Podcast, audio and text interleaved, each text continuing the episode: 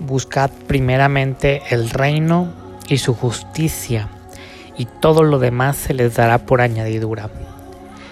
¿Cómo están tus prioridades, hermano, hermana? No sé si alguna vez te lo has preguntado en tu vida. ¿Cuáles son tus prioridades? ¿En qué te estás enfocando todos los días? ¿Qué es lo que quieres obtener? ¿Para qué lo obtienes todos los días? A lo mejor lo que haces es tan automático, tan tan es tan inércico que, que ya no sientes ese deseo de hacerlo, simplemente como ya está en automático, es algo que tu cuerpo, que tu mente, que tu espíritu lo está haciendo sin tú quererlo. Y por eso Pablo decía, decía en, en sus famosas cartas que desgraciado de mí, porque no hago lo que quiero, sino lo que no quiero, eso hago. A eso se refería. Que llega un punto en donde ya estamos tan sistematizados, tan envueltos en, esta, en esta ruleta, en esta en esta eh, en este círculo vicioso que ya se nos es difícil salir porque ya no sabemos ni cómo nos metimos, ya no sabemos cómo salir de ese círculo. Simplemente es más fácil continuarlo, pero créeme, créeme que es más doloroso seguir en ese círculo.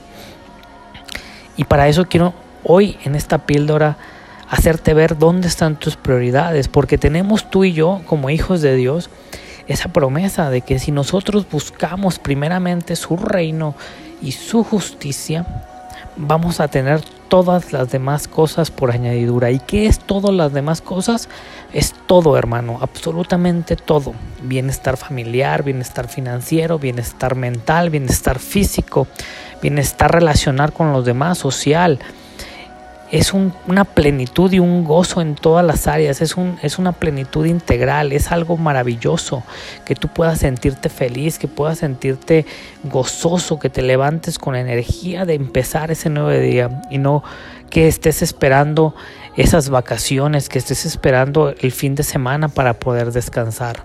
Eso no es vida, hermano, eso es simplemente estar envuelto en un sistema tan pobre que te hace desear el descanso, que te hace desear el no hacer lo que estás haciendo actualmente, el entretenerte en otras cosas para poder mm, para poder estar disfrutando tu día a día.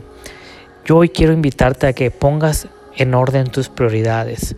Y si tú, créeme, si tú pones en orden tus prioridades, teniendo en cuenta que primero, como está escrito, debemos de poner a Dios en primer lugar. Y poner a Dios en primer lugar, ¿qué significa, Ramón? Pues muy fácil, es obedecerlo, es escucharlo, es atenderlo, es observarlo, es estar en su presencia. Y estar en su presencia es ir todos los días en oración con un corazón humilde, con un corazón constricto, constricto en todo su sentido, a buscarlo, porque sabemos que sin Él nada podemos ser. Entonces es orar todos los días, meditar en su palabra, ayudar al prójimo, compartir de lo que Dios ha hecho en ti, ser un testimonio fiel de Dios para los demás y empezar a expandir el mensaje que Cristo empezó. Solamente así podemos obtener todo lo demás. Y créeme que hay muchísimas personas compartiendo este mensaje en el que si tú pones en prioridad, en primer lugar a Dios en tu vida, créeme que todo lo demás se va a empezar a organizar porque sabemos que Él tiene el control de todas las cosas y que todo, absolutamente todo, está bajo su control y que nada se mueve sin que Él lo permita. Así que hermano o hermana, permítele esta noche, este día, esta tarde a nuestro Dios que organice tu vida y permítele ser tu prioridad, permítele eh, quebrantarte si así lo quieres y decirle, Señor, yo sé que te he dejado en último lugar, yo sé que te he dejado en segundo plano, pero hoy quiero, mi corazón quiere y mi espíritu desea, anhela tenerte nuevamente como prioridad en mi vida. Haz esta oración en tu vida, haz esta oración en tu cuarto, a solas, en tu corazón, en tu espíritu y verás como todo va a empezar a, verse diferente. Te mando un fuerte abrazo, hermano, hermana, sin antes decirte y recordarte que puedes compartir este mensaje. No te lo quedes. No te lo guardes, compártelo, expándelo. Te mando un fuerte abrazo y que Dios te bendiga.